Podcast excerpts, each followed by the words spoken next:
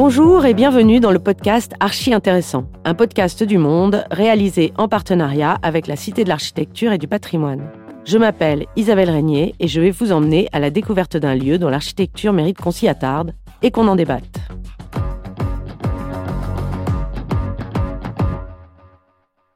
Pour cet épisode, direction Clermont-Ferrand. Pendant plus de 20 ans, celle qu'on surnomme la Cité du Pneu était la seule ville française dotée d'une scène nationale sans lieu dédié.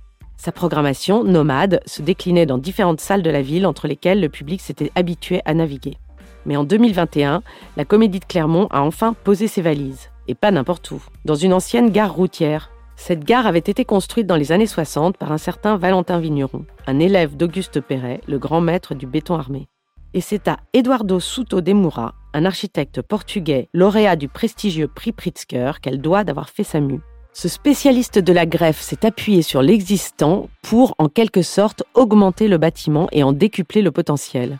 Il abrite aujourd'hui deux salles de spectacle, un studio de répétition, des salles de médiation, une brasserie ouverte sur la ville et des bureaux administratifs. Au total, 9300 mètres carrés entièrement dédiés à la scène nationale. Alors qu'est-ce qu'on ressent dans cette architecture hybride? Quel type d'énergie s'y diffuse? Sa personnalité est-elle de nature à faire oublier 22 années passées à l'attendre? Pour vous faire une première idée, je vous propose de suivre la journaliste Marion Dubreuil qui s'est rendue sur place. Et on se retrouve après pour en débattre.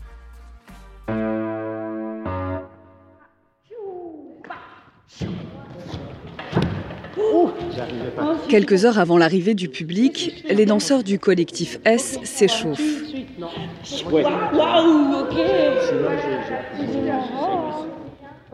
Pendant qu'ils s'entraînent, c'est dans le hall de la comédie de Clermont-Ferrand que je commence la visite. J'y retrouve Julien Brune, le directeur technique du théâtre. Il a participé au chantier. La salle est baignée de lumière par une vaste coupole blanche entourée d'un liseré bleu clair, avec la billetterie à droite et le restaurant à gauche. Là, on passe une ligne de démarcation. Voilà, tout à fait. Là, nous arrivons dans l'espace construit. Voilà. Nous sommes dans la nouvelle partie du théâtre. Nous sommes face à ce qu'on appelle euh, les vestiaires, voilà, la zone vestiaire. Et vous découvrez comme ça, au sein de toutes les circulations, des courbes. Vous avez la salle de l'horizon, qui est une salle qui fait 900 places, un grand plateau, des dispositions frontales. Et vous avez juste à côté la salle des possibles, une salle plutôt pensée pour la création contemporaine. La particularité de ces deux scènes font que, hors tout, elles font la même surface. Donc, dans la jeunesse d'un spectacle, on peut envisager au début de la création des répétitions ou un premier marquage sur un plateau et ensuite, justement, une migration sur le deuxième plateau pour finaliser la lumière. C'est côté coulisses que je rejoins Sidonie. Elle est danseuse et chorégraphe au sein du collectif S. Elle a fait sa résidence dans la salle des possibles et doit se produire ce soir dans la salle de l'horizon, la grande salle du théâtre. C'est l'entrée des artistes. Voilà. Des artistes, euh, de la en fait des gens qui viennent travailler, euh, tous les autres personnes qui ne sont pas le public. On monte au premier étage, direction les loges. On passe dans ce premier couloir, voilà, j'ai l'occasion de croiser quelques personnes. Et là, euh, en fait, là, il y a plusieurs loges, mais nous, on va aller se mettre dans la loge collective, la grande loge, parce qu'on aime bien être tous ensemble. Des miroirs, des lumières, des portants et des canapés aussi de quoi se détendre. Ce qui est assez génial ici, c'est justement bah, la lumière. Là, il y a des grandes baies vitrées. On voit des montagnes, on voit euh, les bâtiments, on voit un petit peu des petits bouts de ville, des choses qui sont construites un peu au loin. Donc ça, c'est assez, c'est assez marrant d'avoir ce, d'être toujours en lien en fait vers l'extérieur. Et moi, dans le théâtre, c'est ce qui me permet de me repérer justement. Et oui, à la Comédie de Clermont, les loges ne sont pas petites et sombres. Elles ont été imaginées, comme d'autres espaces du théâtre, pour être ouvertes sur l'extérieur, éclairées par la lumière naturelle. Les couloirs sont blancs, en courbe, des inscriptions en lettres capitales grises donnent les directions notamment celle de la salle de répétition au même étage que les loges.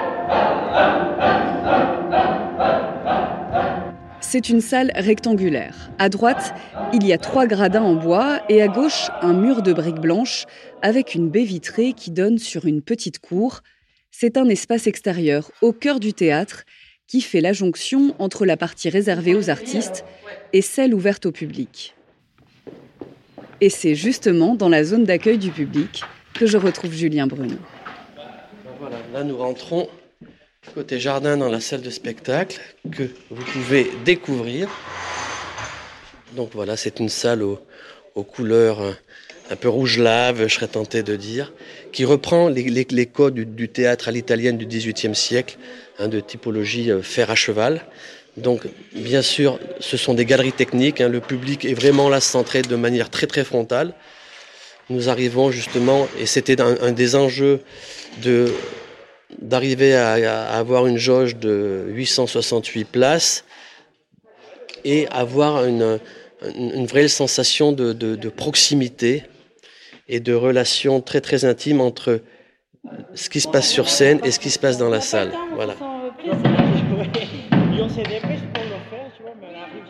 Le collectif S prend ses marques pour la première fois sur l'immense plateau de 600 mètres carrés de la salle de l'horizon. Oui, euh, Nous, on a installé donc ce grand tapis blanc euh, qui est un peu notre, euh, notre espace de jeu. Et puis, on a ce, dispositif lumière donc avec avec des lumières sur deux perches, donc de chaque côté, à jardin et à cour. Et en fait, on s'amuse à passer derrière. En fait, l'espace de jeu du tapis de danse continue aussi de l'autre côté du, du tapis dans l'espace noir.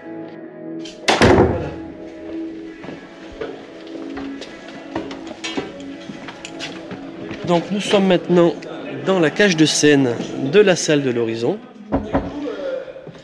Ces passerelles techniques comme vous le constatez, font sans discontinuité tout le tour de la cage de scène. Il faut s'imaginer qu'ici, c'était euh, les voies de bus, les voies de car. Il y avait une cour immense où arrivaient et partaient les bus. Et euh, et c'est vrai, moi, moi, moi j'ai eu la chance de, de, de, de, connaître ça. Et le dimanche, c'était le traditionnel marché aux puces. Le marché a disparu, mais a laissé place à un vaste théâtre, au secret bien caché. Nous plongeons dans l'envers du décor, là où toute la technique est installée, les éléments qu'il faut cacher, mais aussi des vestiges de l'ancienne gare. On y pénètre en poussant une porte au deuxième étage, juste au-dessus des loges.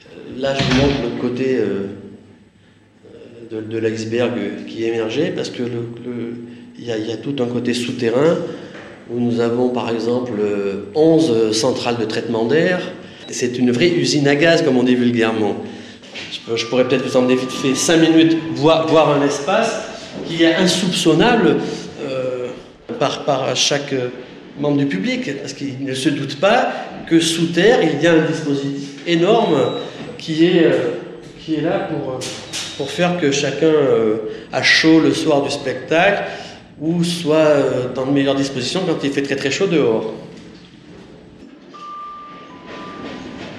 Alors,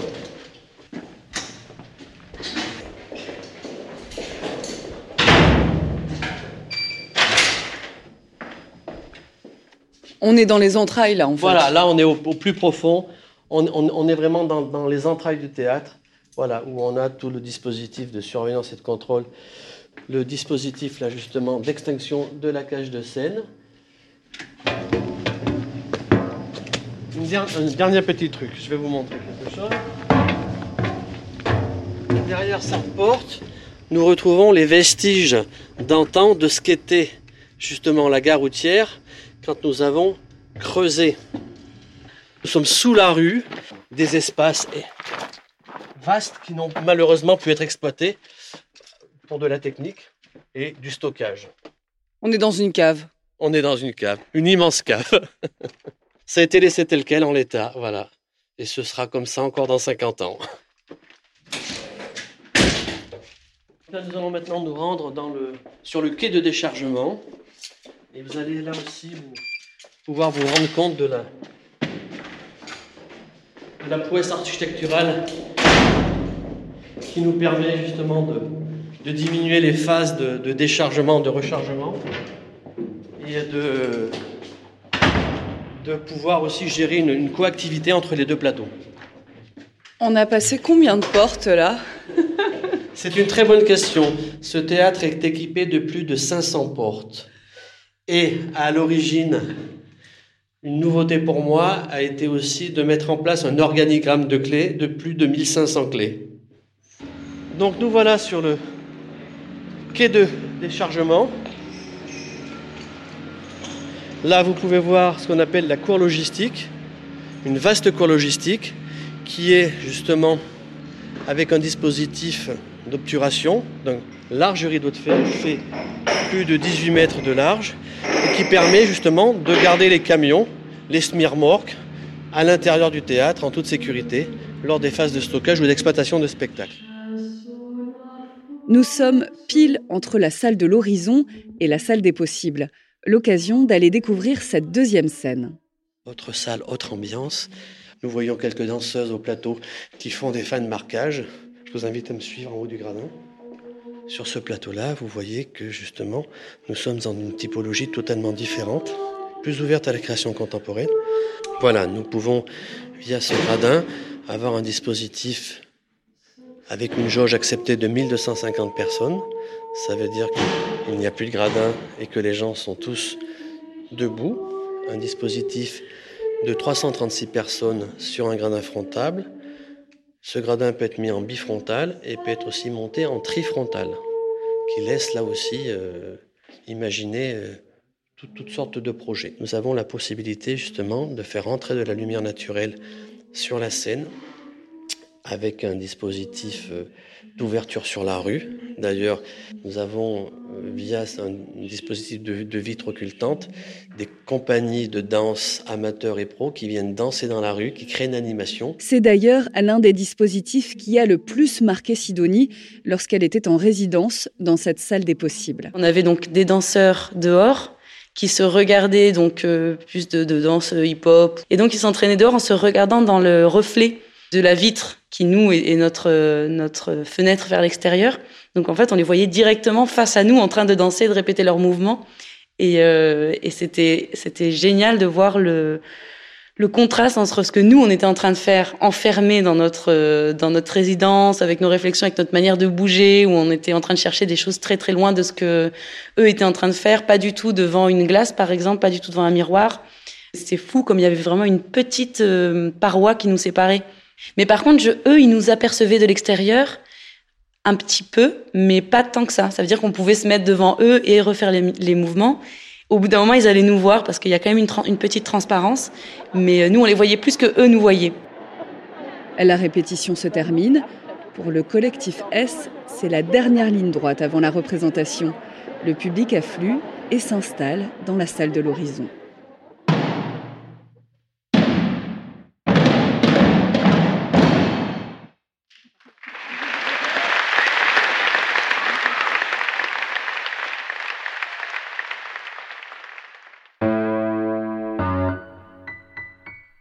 Après ces applaudissements, place à l'analyse. Dans le cadre des rendez-vous critiques organisés par la Cité de l'Architecture et du Patrimoine, nous avons débattu de cette réhabilitation. À mes côtés, les critiques et architectes Richard Scoffier, Philippe Trétiac et Francis Rambert, le directeur de la création architecturale à la Cité de l'Architecture et du Patrimoine, en maître de cérémonie. Isabelle Régnier.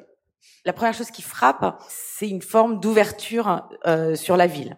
On est quand même euh, dans euh, euh, cette roche euh, volcanique très noire, euh, Clermont-Ferrand, donc paysage de montagne, de, de volcan. c'est pas, c'est peut-être pas la ville la plus riante de France. Et et là, il y a de, il y a tout de suite, il y a de la lumière, il y a voilà, énorme baie vitrée, transparence, et le nouveau bâtiment est derrière. Euh, et donc en fait, l'œuvre de, de Souto c'est à la fois une œuvre de restauration, et euh, de création de quelque chose de nouveau et la restauration donc euh, extrêmement euh, respectueuse de l'ancien qui va valoriser les formes qui va qui va travailler sur euh, voilà un travail sur les sur les menuiseries sur les matériaux d'origine avec une une, une intervention finalement extrêmement subtile chirurgicale dans les euh, dans les luminaires, dans des dans des dans des petites fentes. Dans... Mais voilà, on a ces claustras. Enfin, il y a une y a une valorisation vraiment du travail euh, de l'architecte euh, qui est la bah, c'est la première chose qu'on voit. Quoi. C'est par là qu'on rentre. Et puis une ouverture sur la ville qui ne se fait pas seulement par les vitres et les baies vitrées, mais par la création à côté aussi euh, d'un espace piétonisé. Euh, donc il y a vraiment un espèce de dialogue entre euh, l'intérieur et l'extérieur, et c'est ce qui va ce qui va faire en fait toute la singularité, toute l'originalité extrême du projet puisqu'on on est donc dans un théâtre et ce qui frappe énormément c'est que le, le cœur enfin le ce qui, est, le plus emblématique euh, de ce théâtre, c'est un travail sur euh, sur la lumière et la lumière naturelle. Et donc c'est pas quelque chose à quoi on s'attend euh, dans un théâtre, c'est pas la première chose en tout cas qu'on attend. Il y a cette lumière naturelle qui s'engouffre, qui irradie partout, qui illumine partout, mais on retrouve ça aussi dans une des salles de théâtre qui s'ouvre, enfin qui peut s'ouvrir sur la rue, c'est une option. Euh, il y a une salle de répétition qui est ouverte sur un patio. Il y a des terrasses partout. Les loges, pareil, sont euh, grandes ouvertes sur les volcans derrière. Les bureaux, il y a des puits de lumière dans les couloirs. Enfin, ça, c'est quelque chose. Euh, ben voilà, je trouve qu'on s'attend pas à voir dans un théâtre et qui apporte euh, euh, une richesse énorme parce que c'est tout. Il y a, y a une idée de circulation de l'intérieur vers l'extérieur et réciproquement, de communication entre euh, bah, entre les, les artistes, euh, le personnel et le public, hein, qui peut se faire par des. Il y a beaucoup d'espaces qui sont comme ça, euh, euh un peu hybrides euh, et qui euh, dans les usages. Voilà. Après, il y a une il y a une modularité extrême de, de de, des salles. Euh, il y a une contrainte incroyable de travailler avec ce bâtiment historique sur une parcelle qui est évidemment particulièrement contrainte. Et avec ça, euh, bah, Suto Demura euh, a, a, a, réalisé, je trouve, un projet qui est euh, qui est tout en, en, générosité, enfin une générosité extrême en fait, vraiment euh, à la fois euh, pour l'œuvre euh, qu'il a intégrée à la sienne, euh, à la fois pour euh, les artistes qui ont un outil vraiment incroyable. C'est il y a un côté couteau suisse. Moi, j'ai été incroyablement impressionnée par la prouesse et par la discrétion en fait surtout une élégance une politesse et une et une ouais une sorte de quand même de, génie de la générosité, euh, qui voilà, qui fait un peu défaut, je trouve, à l'arrière du bâtiment, la façade, euh, euh bon, corbu peut-être, mais je trouve que malheureusement là, c'est vrai, il y a, y a, quelque chose qui est pas qui est pas abouti derrière. On a l'impression que l'arrière du bâtiment a été un peu sacrifié, comme la partie bon, la moins visible, euh, qui, je trouve que là, pour le coup, en plus, il y, a, y, a y avait un espace public, il y avait quelque chose à inventer. Je trouve que c'est un petit peu sacrifié derrière. Euh, pour des raisons qui, qui On va voir si Philippe euh, Trétiac partage ce point de vue sur cette façade raide, et même sur le reste déjà. Moi, ce qui m'intéresse d'abord chez Soto Demura, c'est Soto Demura. C'est le personnage je trouve qu'il y a un côté, et, je, et je, parle, je pense au maire de Clermont-Ferrand aussi, qui a un côté un peu troisième République, comme ça, un peu, peu rat de sauce troisième, troisième République, assez, assez étonnant, comme ça, d'un certain volume, ce qui est aussi le cas, évidemment, de, de Soto Demura. Et il y a quelque chose euh, de, de, de, Falstaff, je trouve, chez, chez, chez Soto Demura. C'est ça que j'aime bien. Et je dis ça pourquoi? Parce que il a dit, tu parlais, euh, Isabelle, de, de, de, sa modestie. C'est vrai, c'est tout, tout, tout est exact. Moi, je pourrais dire que d'un certain sens, j'étais un peu déçu n'a pas avoir un projet de Soto plus expressif, disons, mais il est vrai que quand on l'analyse, il est extraordinaire de générosité, de subtilité. Bon, mais c'est d'autant plus amusant que lui-même, Soto dit, je n'avais jamais fait de théâtre, donc j'allais comme commencer à essayer de faire un théâtre. Donc je me suis glissé derrière ce qu'il y avait déjà. Donc il y a cette espèce de fausse modestie, mais qui est peut-être une vraie modestie en plus, je sais pas. Mais ce qui m'a beaucoup intéressé dans son discours, parce que quand on l'a eu en visio comme ça, parce qu'évidemment il ne pouvait pas se déplacer, euh, Covid oblige, euh, il a il a dit une chose qui m'a beaucoup intéressé sur sa façon de travailler un théâtre. Il a dit qu'est-ce que c'est que l'architecture? En fait, l'architecture c'est comme une scène de théâtre. Quand, quand on a une scène de théâtre, qu'est-ce qu'on fait? On amène sur la scène tout ce qui doit s'y trouver. Et on reconstitue un monde sur la scène. Il a dit, et en fait, moi, ce que j'ai fait en faisant ce théâtre, c'était une scène de théâtre. C'était une pièce de théâtre. Et ça, j'ai trouvé ça intéressant parce que j'ai toujours trouvé tout à fait captivant euh, le comment plutôt que le pourquoi, disons. Ça m'intéresse de savoir comment un architecte travaille. Alors après, évidemment, quand il dit euh, je, je, suis allé de Perret à Corbu, et je suis entièrement d'accord, la façade, elle est ratée sur l'arrière. Disons-le franchement, l'arrière est vraiment pas beau, quoi. C'est même surprenant parce que euh, l'intérieur est tellement réussi, la, la jonction avec ce qui existait est, est, magnifique. Enfin, il y a tout ça. Et puis à l'arrière, on a un truc vraiment très très raté. Bon, ok, tant pis, je sais pas pourquoi, mais en tout cas raide. Ouais. En tout cas un peu raide. Enfin, moi, je, moi, personnellement, ouais. je, je, moi, j'ai toujours revendiqué de pouvoir dire que j'aimais, que j'aimais pas. Ah oui, mais... Donc, euh, je, je, trouve ça euh, pas, pas beau, euh, vraiment, enfin, pas bien. Et même, et même si je comprends l'idée euh, du, de, de, de, de, cette, de, ce cheminement, disons, de l'architecture de Perret à l'architecture de Le Corbusier. Mais je trouve aussi, alors, une chose que je trouve assez émouvante, euh, tu l'as évoqué, je crois, euh, c'est le, le, petit clin d'œil à Alvaro Siza, bien sûr, cette espèce de petite fenêtre à un endroit où on a l'impression de se retrouver un peu à la Fondation Alves, un peu de retrouver la, grande architecture portugaise de Siza. Bon, voilà. Mais, euh, mais c'est vrai que c'est assez surprenant, et j'en resterai là, de voir un très grand architecte faire un exercice d'une telle modestie et en même temps d'une grande réussite. Quoi. Oui, mais parce que peut-être que la question, euh, Richard, était là euh, de, de justement euh, s'effacer derrière un bâtiment classé, puisque le bâtiment en effet était sous protection. Et il y a eu un concours assez important où Ricciotti et plusieurs autres architectes superposaient les salles. Et là, ce qui est très intéressant, c'est que Souto va justement surprendre tout le monde en mettant les deux au même niveau avec, dans le, plan le montre très bien, une intelligence de la, de la desserte par le, les quais, un peu comme on dirait de, pour les décors et autres, euh, entre les deux salles. Ça, c'est vraiment un travail sur le plan très, très intéressant. Richard. Autant, je trouvais son, son projet peut-être voilà, trop, un peu, un peu classique, un tout petit peu vieux jeu, voilà, au départ. Autant, finalement, je trouvais extrêmement intéressant hein, la manière, surtout la manière dont, enfin, comme l'a dit euh, Isabelle, c'est vrai, la manière dont il s'est mis au service, donc, euh, du, bâtiment, de, de, Valentin, et surtout de ce processus de lieutenance. C'est-à-dire que, voilà, Valentin, le bâtiment de Valentin, c'est devenu quelque part, donc, euh, le, la comédie de Clermont-Ferrand, et puis, disons, euh, euh, Soto des Moura, il a simplement, à la place des quais, il, est, venu desservir voilà, les classes. De, il s'est mis quelque part euh, en situation des, quais, des, cars et des autobus qui desservaient donc euh, toute la périphérie de, Clermont-Ferrand du temps où les usines Michelin euh, fonctionnaient véritablement.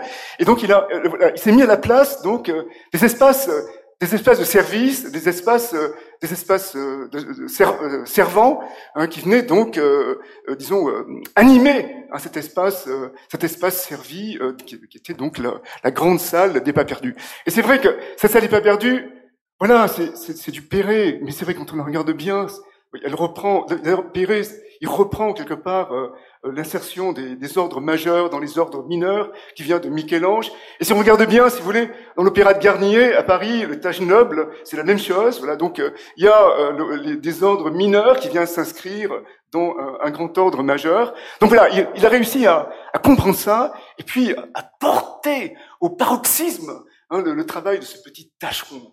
Et ça, et ça c'est vrai que c'est totalement formidable. Et après, c'est vrai qu'il y a un savoir du plan et qui est sidérant. Plus personne ne sait faire des plans comme ça, si vous voulez. On fait des, des bandes, voilà, et puis c'est terminé, on quadrille, euh, et on sait, on sait plus faire des plans.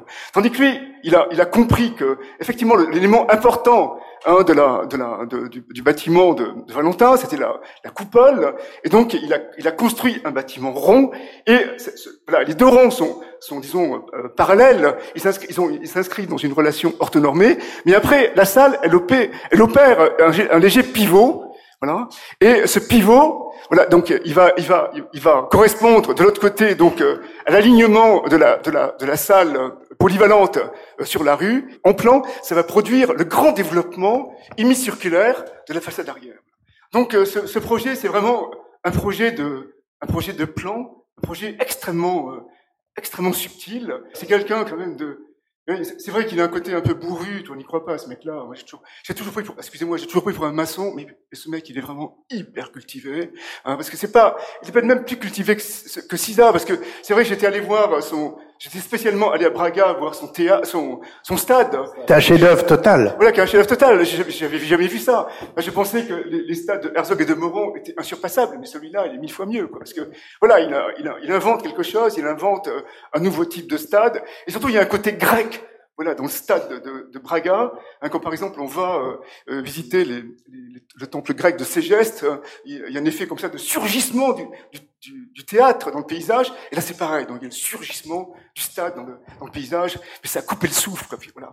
Et, et donc il y, a, y a un vrai, y a un vrai, une vraie culture, un vrai savoir, et cette culture, voilà, elle est surtout ce qui est ça qui est fascinant, c'est que voilà, elle est utilisée à bon escient. Voilà. Donc euh, chez, Braga, euh, à Braga, pardon, hein, quand on, fait voir les Grecs, parce que effectivement dans le stade, il y a un côté qui est euh, euh totalement archaïque. Hein, c'est toujours les, Horaces contre les Curias, et c'est ça qu'il a montré. Là, à Clermont-Ferrand, hein, eh il fallait simplement refaire sortir son savoir du plan pour permettre ce, ce pivotement, et après tout le projet, donc il découle de ce euh, pivotement. Effectivement, bon, comme vous l'avez dit tous les deux, moi je suis tout à fait d'accord, et comme tu l'as dit aussi tous les trois, vous l'avez tous dit, c'est vrai qu'il y a un grand travail de modestie, euh, d'effacement, mais quand même malgré tout, c'est ça que j'ai bien aimé aussi dans ce bâtiment, c'est que à un moment donné, tu vois, on est, on est effectivement euh, dans une ville un peu triste, comme l'a dit euh, Isabelle, euh, tu vois, avec cette façade qui peut rappeler l'Opéra de Paris, mais c'est pas l'Opéra de Paris. Et puis tout d'un coup, si tu veux, quand on, il y a, y a une, une, dans le bâtiment, et puis on voit surgir les, les gigantesques masses complètement aveugles de, des cages de scène. Et là, tu vois, on comprend que finalement, sous Clermont-Ferrand, eh bien, il y a la ville des volcans. Donc il y a une double inscription, à la fois dans l'espace urbain, mais aussi donc euh, dans la géographie de, de la ville. Bravo, professeur. Isabelle a parlé des, peintures et autres. Je voudrais parler de la, graphiste qu'on n'a pas citée, mais qui, a fait un travail très fin sur la lumière. Euh, Béatrice Fichet, qui est une graphiste parisienne, mais qui là c'est est venue justement euh, dans ce vocabulaire euh, apporter une touche créative très très intéressante. C'est la fin de cet épisode du podcast Archi Intéressant, produit par Le Monde en partenariat avec la Cité de l'Architecture et du Patrimoine. Retrouvez-nous pour d'autres visites sur le monde.fr et toutes les plateformes d'écoute de podcast. À très bientôt!